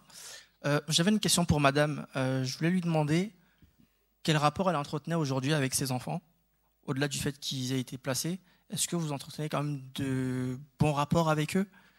Et euh, est-ce que l'éducation qu'ils ont aujourd'hui euh, aurait été la même à la maison Celle que vous voulez? Alors, euh, les bons rapports que c'est avec mes enfants, c'est la complicité que c'est entre mes enfants que je n'avais plus quand ils s'étaient placés. Donc ça, c'est un travail que j'ai fait avant, avant, avant, leur retour, donc, parce qu'on a fait un travail quand même avant leur retour, et j'ai une grosse, grosse complicité avec mes enfants. Ça va au-delà entre, entre maman, mes filles et mon fils y a une grosse complicité qui me dit que bon, je n'ai pas récupéré les 10 ans que j'ai perdus avec eux, mais c'était d'aller à l'avant et leur construire leur, avenir et leur, vie euh, adulte. Donc j'ai réussi. Euh, alors ma, ma, fille aînée, elle a réussi, maintenant elle a une place, elle a un métier et elle a une bonne, un bon métier. Donc j'en suis fière. D'ailleurs, je coupe Madame Caudron, mais sa, fille voulait venir témoigner aussi. Oui, justement, Malheureusement, elle, travaille et elle n'a pas pu se libérer. Elle n'a pas pu se libérer parce que, bon, je vais dire, les régisseurs sont en lumière dans le monde du spectacle. Donc, elle a eu son diplôme. Donc, elle n'a pas pu se libérer aujourd'hui. Elle, elle, m'a dit euh, ce matin avant de partir, elle est de cœur avec nous pour, euh, pour ça. Donc, ma deuxième fille qui travaille, qui a eu son diplôme de. Bon, elle a eu son diplôme de toiletteur, donc euh, avec mention très bien. Ma troisième fille qui a eu un diplôme de, restauration avec mention très bien. Et mon troisième fils qui va travailler le 21 juin comme, euh, comme euh, ça y est, dans les espaces verts. Dans les espaces verts, dans une, dans une structure euh, pour handicapés, parce qu'ils ne parlent pas. Donc, euh, à part, il aura ses 18 ans le 21 juin, donc il, passe, il signe un contrat avec eux pour, pour, pour, le travail qu'il veut faire. Donc, ça, c'est un travail que j'ai fait avec eux et que j'ai travaillé avec, les, avec la famille, puis les, les, personnes qui étaient autour de nous pour qu'ils puissent au moins évoluer et se sentir bien dans la vie adulte. Merci. Est-ce qu'il y a encore euh, une ou deux questions oui. Alors. oui. Je me permettre de poser une question aussi à madame qui est. Euh, rappelez-moi votre prénom, inspectrice Chantal Caudron. Chanté Non. Ah, pardon. Excusez-moi. J'ai fait un bug. Vous avez dit, euh, vous avez dit que vous êtes, par rapport au projet, que le projet a changé au bout d'un an. C'est ça que vous avez dit? Qu'est-ce qui vous dérange qu'un projet change? Pourquoi voulez-vous être informé? Franchement, franchement, vous ne pouvez pas être informé. Vous n'étiez pas au courant du changement? Vous n'étiez pas, vous Non, non, je vous Madame inspectrice. Pardon, je ne sais pas une critique. Hein. Ah, vous n'étiez pas au courant C'est le système qui. De ne pas être informé du changement. Hein, et je rappelle quand même que donc une prise en charge jeune majeur n'est pas obligatoire, qu'elle est aussi sur la base d'un contrat signé donc entre le jeune et l'inspectrice qui représente le service. Dans l'objectif donc l'objectif du contrat jeune majeur, c'est acquérir l'autonomie au plus tard euh, aux 21 ans. L'autonomie, c'est-à-dire avoir un diplôme, un travail et un logement. Il y a énormément de jeunes qui, à 21 ans, euh, n'arrivent pas à, avoir ces trois choses-là. Et encore plus difficilement quand moi j'ai des jeunes qui, euh, tous les trois mois, changent d'orientation euh, professionnelle ou scolaire.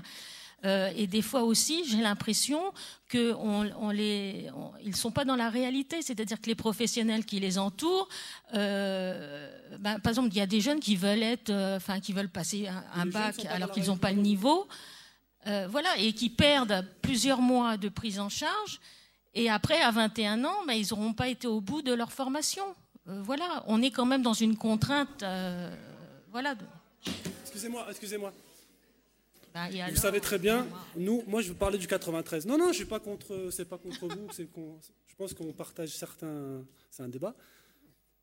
Vous savez que en ce moment, trouver une formation, c'est très compliqué. On nous parle de primes à l'emploi, oui. Quand on appelle pour un jeune ou qu'un jeune appelle, qui a 16, 17 ans, 17 ans, pardon, un mineur isolé, ou vous savez très bien les maras qu'il y a à trouver une formation. Une formation ne peut pas plaire à un jeune. C'est son droit aussi. Son, on parle de projet, c'est son avenir. C'est à lui de décider ce qu'il veut faire. Quand vous dites on n'est pas dans la réalité, vous parlez des jeunes ou des, des, euh, professionnels?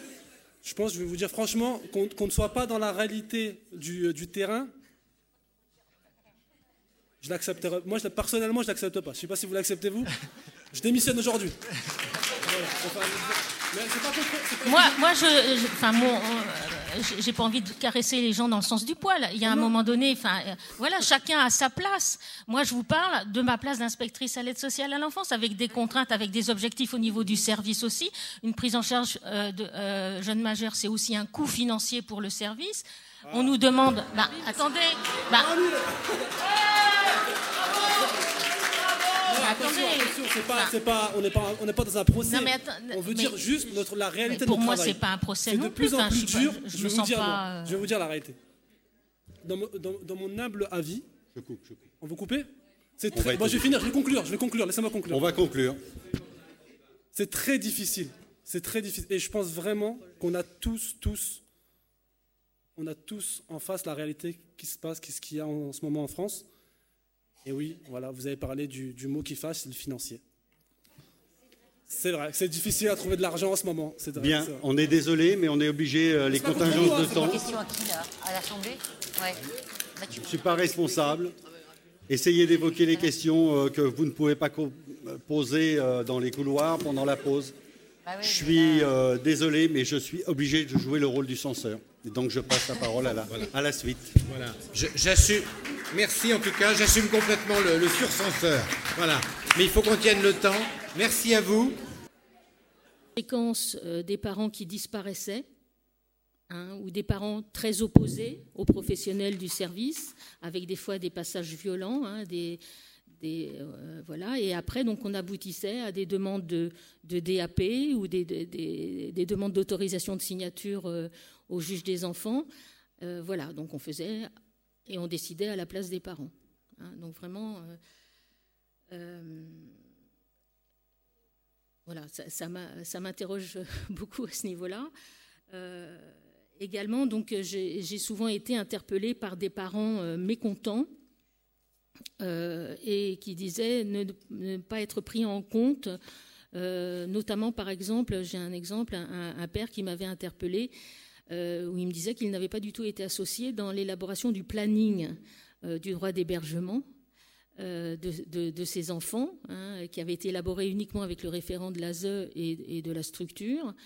Euh, sans tenir compte de ses contraintes professionnelles. Alors, comment il a été dit précédemment, souvent, donc, ce sont des parents qui ont, des, emplois qui, avec des horaires soit décalés ou avec des temps de transport euh, longs. Et donc, du coup, donc, il, ne, il, pas le planning qui était respecté, euh, respecté pour ne pas perdre son travail. Et en fait, moi, ce qu'on me renvoyait, c'était que donc le père, ce père se désintéressait de ses, de ses deux fils. Euh, donc voilà, donc j'espère que euh, avec l'élaboration donc du PPE donc, euh, et le travail donc du, coup avec les parents, on n'aura plus du tout ce genre de situation. Voilà, également, j'ai des exemples hein, de, par exemple,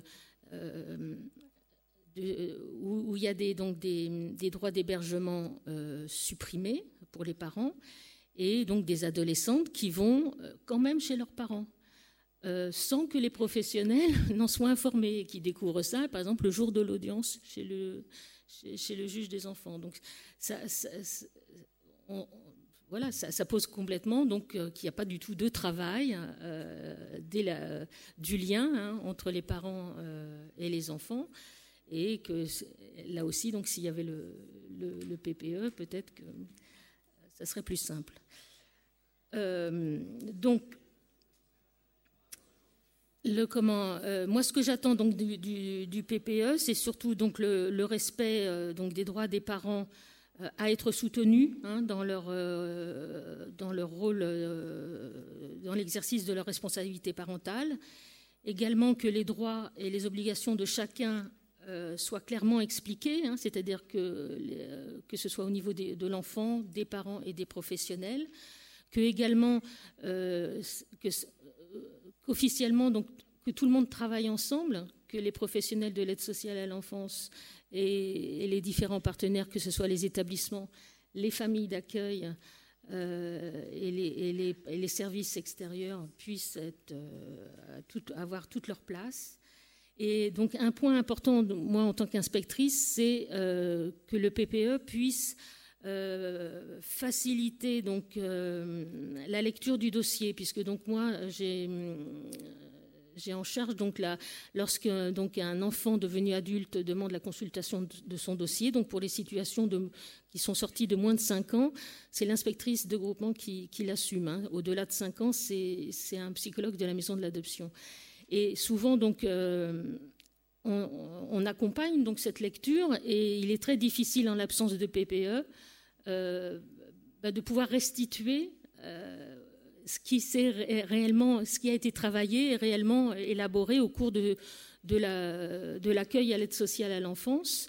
Euh, et donc souvent, donc, du coup, je, demande quand le référent est toujours en exercice au niveau du service, je l'associe à l'entretien pour que oralement hein, restituer, euh, parce que souvent, donc, euh, ces personnes ont oublié qu'est-ce qu'ils ont vécu au quotidien, et, donc c'est vraiment des, moments euh, assez importants. Voilà ce que je pouvais en dire.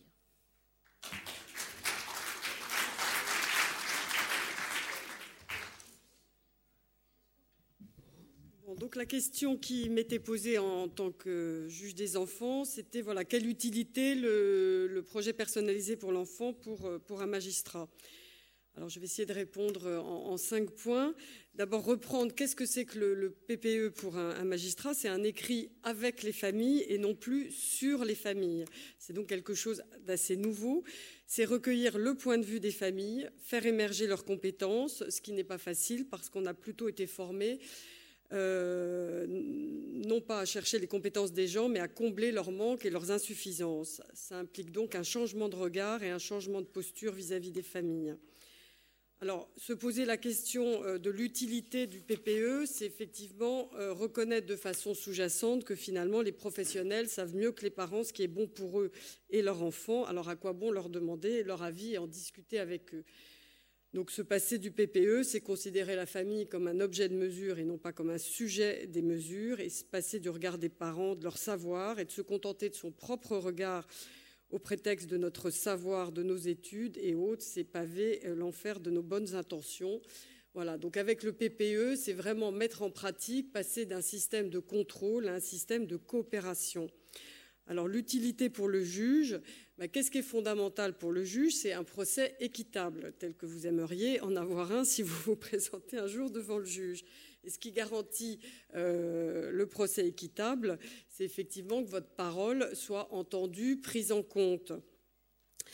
Et donc, euh, c'est la participation hein, de tout un chacun au processus euh, décisionnel. Donc, le projet personnalisé pour l'enfant, c'est un élément donc, du débat qui est très important, qui est fondamental parce que euh, à travers le PPE, les parents, avec votre soutien, vont être amenés à énoncer, effectivement, à réfléchir ce qui leur souhaite, ce qui pose problème, comment ils entendent avancer. Euh, voilà, et leur parole, elle existe enfin, euh, je dirais, dans les dossiers d'assistance éducative. et l'écrit, ça apporte quelque chose de, de beaucoup plus important que l'émotion, enfin que l'émotion, que l'oralité, voilà, où on est où on affine moins effectivement euh, ce qu'on veut. Alors le PPE, il s'inscrit, euh, vous avez dû l'entendre, hein, dans un chapitre consacré aux droits des familles. Donc pas, je veux dire, on n'a pas le choix d'en faire ou de pas en faire, même si j'ai entendu qu'il y avait les obstacles du temps. Mais le temps, on arrive après à, travailler autrement quand on, quand on voit l'utilité. Alors le, droit, voilà, quelle est la fonction du droit? Euh, ben, Le droit, c'est ce qui nous rend tous égaux les uns des autres. C'est la source de dignité parce que je ne dépends plus du bon vouloir des autres. C'est un droit, je n'ai pas à quémander. Et c'est surtout le rempart contre l'arbitraire des sentiments. Et en matière de protection de l'enfance, l'intérêt de l'enfant est la notion la plus subjective et donc la plus arbitraire qui soit.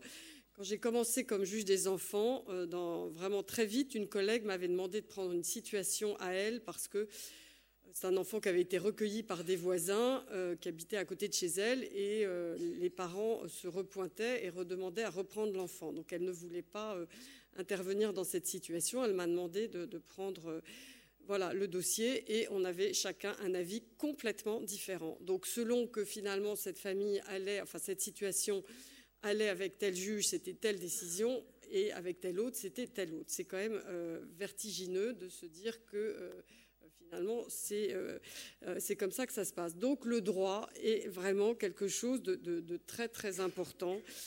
Euh, et, euh, je, retire ça je dirais, d'un colloque qui avait eu lieu, euh, je dirais, sur l'intérêt de l'enfant. Voilà, être un responsable éducatif oblige à être exemplaire sur le plan du respect des règles. Il est important de réguler l'autorité des adultes par celle du droit. Cela implique pour l'adulte de changer de posture pour agir un peu moins pour et beaucoup plus avec, avec les jeunes, avec les parents. Euh, et alors, en dernier euh, point, euh, j'ai recueilli à la fois en direct et à la fois à travers une autre journée qui a eu lieu dans le département du Finistère, voilà, une journée sur le PPE, des paroles de, professionnels. alors, un éducateur spécialisé. Bon, avant le PPE, je pouvais avoir tendance à généraliser les objectifs tels que ouverture sur l'extérieur, soutien dans la fonction parentale. Euh, alors c'est sûr qu'avec le PPE, on est obligé de décliner ça de façon extrêmement concrète. Euh, la personne écrit J'ai été très surprise par la capacité des personnes à se saisir de ces outils alors qu'elles étaient par ailleurs très en difficulté pour écrire. Elles ont au contraire pris très au sérieux ce travail de notes écrites, y attachant une grande importance, se sentant par là valorisées et reconnues en tant que personnes dignes d'amorcer un changement, une amélioration, voire une rupture euh, dans un fonctionnement. Voilà, avant, j'étais dans une position de sachant qui allait apporter la solution toute prête, alors que les familles ont bien plus de ressources qu'elles ne le laissent paraître. Ce que j'apprécie, c'est la mise en avant des ressources familiales. On parle de points forts, de souhaits, de besoins, de relations. Le travail a pu commencer dès que les mots ont été mis sur le papier par chacun des membres de la famille. Euh, voilà, je me demande si avec le PPE, on ne peut pas d'une certaine façon gagner du temps par ailleurs. Si on le perd si on a l'impression de, devoir le trouver quelque part, on en gagne par ailleurs. Et une assistante sociale, c'est pour moi qui ai choisi de devenir assistante sociale pour aider les autres, il s'est agi de devenir celle qui accompagne les autres à s'aider eux-mêmes. Avant, j'étais en face ou derrière, maintenant je suis à côté, en retrait, moins ordonnateur et je dois accepter que les objectifs fixés dans le PPE ne soient pas les miens. Ce n'est pas facile. Alors, parole de, famille. Euh, les travailleurs sociaux y voient peu l'intérêt. Ils le voient comme une charge supplémentaire de travail et n'informent pas les familles de ce droit. La collaboration pour eux se résume souvent à devoir accepter euh, leurs propositions. Notre place de partenaire dans un réel dialogue n'est pas du tout acquise. Nous n'avons que rarement l'impression d'être reçus comme un partenaire incontournable et intéressant dans le constat, l'analyse et les propositions. je rejoins finalement le témoignage qu'on a entendu tout à l'heure. Euh, voilà, le PPE, c'est une avancée pour ne plus mettre les parents à côté. Ça implique plus d'écoute, de faire avec. On cherche ensemble au lieu d'imposer des trucs tout faits. Alors, deux, exemples hein, euh, d'une mère considérée comme une emmerdeuse par le service social. Mais pour la mère, le service social, c'est celui qui décide à sa place, qui change les horaires, les droits de visite, les rendez-vous. Trop de décisions sont prises sans concertation. Donc je suis sûre qu'avec le PPE, on gagne du temps après dans le travail, euh, je dirais, qui est beaucoup plus facile. Et au lieu de, je dirais, d'avoir sur les épaules la responsabilité d'eux, on devient dans une co-responsabilité. Et je pense qu'on gagnerait en, moins de stress. Bon, euh, je, crois qu'il y a, enfin pour résumer, il y a le savoir effectivement euh, des savants, qui est le vôtre, enfin ou celui des professionnels, et puis il y a le savoir des sachants qui est celui des familles, des jeunes, qui ont une expérience et une richesse, voilà, euh, où passer à côté est vraiment une perte. Alors, euh, bien sûr, pour, dans l'intérêt des enfants. Et nos audiences, euh, elles sont complètement vides de sens si cette parole, elle émerge pas. Et en plus, on est complètement hors la loi en ne faisant pas effectivement advenir cette parole. Euh, ce que dit souvent euh, alors une, une, personne qui travaille à TD Carmonde, que voilà, le plus grand bien que nous puissions faire aux autres, c'est ne pas de leur partager notre richesse, mais de leur révéler la leur. Voilà, et ça c'est le PPE, c'est le sens du PPE.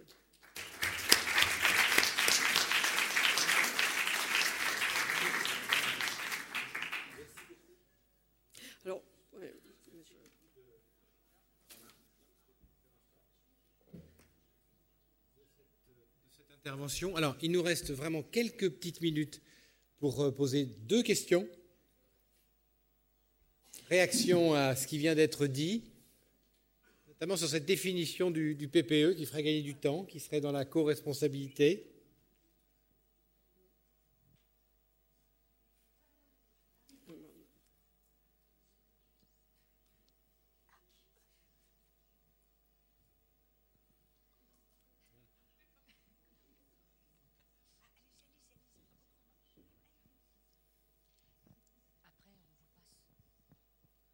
Oui, oui, ça marche. Euh, la dernière intervention, je suis un peu paumé. Parce que ce matin, j'ai noté, concernant la place des parents, je retrouve la phrase, la place des parents est centrale, mais pas indispensable. Et là, j'entends régulièrement obligatoire. Voilà, c'est. J'aimerais bien qu'on se mette au clair pour savoir à quel moment c'est dispensable et à quel moment c'est indispensable. Et je reviens sur ce qui a été dit sur le projet des jeunes, parce qu'il y a des choses qui ne sont pas évidentes avec les jeunes majeurs, surtout quand le travail commençait bien avant. Et on arrive à un moment très très important et puis des décisions tombent. On parle de moyens, on parle, on parle de choses que nous on n'arrive pas à cerner. Si un enfant, un enfant, un adolescent qui devient adulte, qui est sur un projet, je donne un exemple précis, comme ça les choses vont être claires. Un jeune qui prépare un CAP, avec qui le travail se fait pendant 5 ans, pour l'amener sur une formation professionnalisante pour qu'il puisse intégrer le du travail sans être une charge sur la société. Arrive la deuxième année de son CAP, il va avoir 18 ans, il l'aura durant les 18 ans. On dit il est jeune majeur, la prise en charge s'arrête. Automatiquement, la personne à laquelle je pense, le projet s'arrête parce qu'il est livré à lui-même. Donc, c'est des situations qui vont malheureusement dorénavant, vu comment l'élan que ça prend va se répéter. Qu'est-ce qu'on va faire, nous, les travailleurs sociaux, ayant travaillé cinq ans avec un jeune? Euh, C'est une situation de Seine-Saint-Denis? Oui. Je suis, étonnée parce qu'en principe, des, jeunes qui sont en cours de, scolarité ou de formation professionnelle à leurs 18 ans, on signe euh, un, contrat jeune majeur avec eux pour qu'ils aillent au bout euh, de, de leur euh, cycle de formation. Hein. Ah, je, je, je, vous la soumettrai tout à l'heure, on pourra se voir. Merci. Mais, vous, avez, vous avez euh, commencé par dire que vous étiez paumé parce que ce matin, vous aviez entendu que euh, la, parole des parents n'était pas indispensable. Et là, vous êtes paumé parce que moi, je dis qu'elle est obligatoire. je ne sais pas comment on a pu vous dire qu'elle n'était pas indispensable. Enfin. J'entends rien.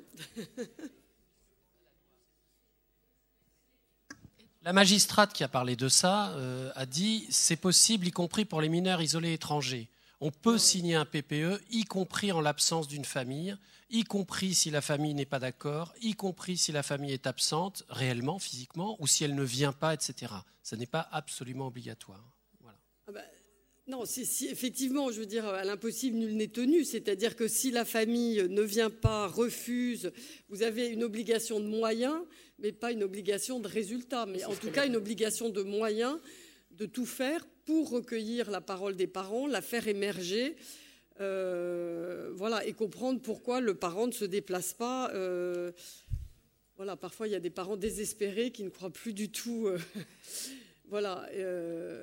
Mais, mais, vous avez une obligation de moyens. Après, le PPE, bon, à l'impossible, nul n'est tenu si vraiment une famille euh, était abonnée aux absents. Quoi. Enfin, une, une, dernière question Une dernière question, oui. une dernière question. une dernière question. C'était. Qui est Il est où le micro? Oui, simplement un petit, un petit retour sur l'intervention de Madame Judas euh, par rapport au fait qu'elle se retrouvait un peu en bout de course euh, et qu'elle euh, se sentait obligée de finalement signer des contrats d'accueil provisoire jeunes majeurs plus courts de façon à avoir des, informations actualisées sur l'évolution du, du, jeune.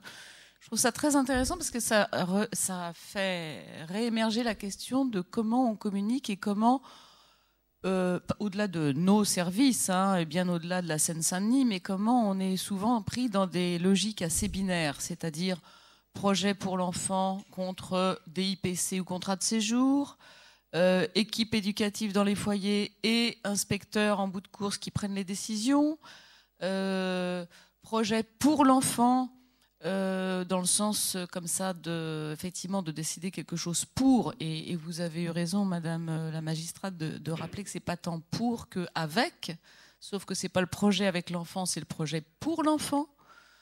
Et, aussi dernier point comme ça que je voulais reprendre dans vos interventions c'était comment le projet pour l'enfant pourrait permettre à chaque professionnel d'être un peu plus calé dans ses actions et d'une certaine manière que le droit de l'enfant soit un peu plus respecté. Bon, voilà, ça fait quand même beaucoup de choses à, reprendre, mais le mieux, il me semble, c'est de ne pas perdre de vue qu'un euh, enfant, c'est déjà quelque chose qui est un, peu un concept. Je me permets de le dire comme ça. C'est un concept, c'est-à-dire qu'un enfant, on a, fabriqué l'enfant ça n'a pas existé tout le temps un enfant. Donc ça veut dire aussi que c'est un objet, un concept, quelque chose à protéger. D'abord, c'était les 400 coups ou autre, plutôt un objet un peu à, à, tenir un peu euh, en maîtrise. Et puis on arrive dans la protection de l'enfance. Et là, on est dans la hyper-protection de l'enfance. D'ailleurs, pas, pas, pas, des enfants, mais de l'enfance. Euh, donc peut-être que le, pour éviter de se retrouver comme ça, euh, chacun en bout de course, euh, c'est peut-être simplement de ne pas euh, perdre de vue qu'on peut se parler, qu'on peut s'interpeller, qu'on peut venir se voir. voilà, et plutôt que de se retrancher chacun dans sa logique de moi je suis éduque, moi je suis inspecteur, etc. Et je, voudrais témoigner juste pour. Je suis directrice de l'établissement à Télémite. Et je, reconnais qu'il y a très peu de contrats jeunes majeurs qui sont euh, refusés, comme ça, de façon justement arbitraire, ou quand c'est le cas, c'est souvent que nous-mêmes, à Télémite, on n'a pas suffisamment su faire valoir euh, le projet, les, les, enjeux qui étaient en cours, et que c'est jamais perdu, qu'on peut toujours vous faire euh, signe si un peu de communication manquait. Voilà. Merci. Madame Armel Dacour, Réponse, non? Euh, Répondre. Enfin, moi, en tout cas, ce que, ce que je souhaite que le PPE puisse euh, être garant, c'est le travail ensemble. Euh, et également qu'il y ait une, une unité de, travail, c'est-à-dire que bon là, dans, dans, le cadre du projet de service au niveau de l'aide sociale à l'enfance de la Seine-Saint-Denis, il a été dit que donc c'était à l'aide sociale à l'enfance que les donc les les synthèses de référence étaient organisées. Euh, voilà, donc c'est une garantie d'égalité de, traitement, j'ai envie de dire, des situations, et aussi une garantie que ben, tout le monde se parle, que, tout, que tous les points de vue puissent être euh, euh, dits. Et puis après, ben, de toute façon, ben, au niveau des décideurs, il faut que quelqu'un qui tranche. Alors je sais que bon, ben, quand on tranche, ben, il y en a qui sont contents, puis il y en a qui ne le sont pas. voilà. En tout cas, moi, j'essaye dans ma pratique, en tout cas au niveau des jeunes majeurs, euh, euh, c'est quand même de tenir compte quand même de l'intérêt du jeune, mais à des moments, euh, et je voudrais rebondir sur ce qu'a dit Agathe Muriot tout à l'heure, c'est moi, je pense que des fois arrêter un contrat jeune majeur, c'est bien. Parce que moi, j'ai eu comme ça des exemples où, un jeune voulait, enfin, n'arrivait pas à tenir ses engagements et, donc on a arrêté, mais au, bout de quelques mois, il m'a réinterpellé et là, il a pu aller après jusqu'au bout euh, d'une formation professionnelle et voilà, donc euh, euh, bon, je pense que ça peut des fois servir à quelque chose d'arrêter.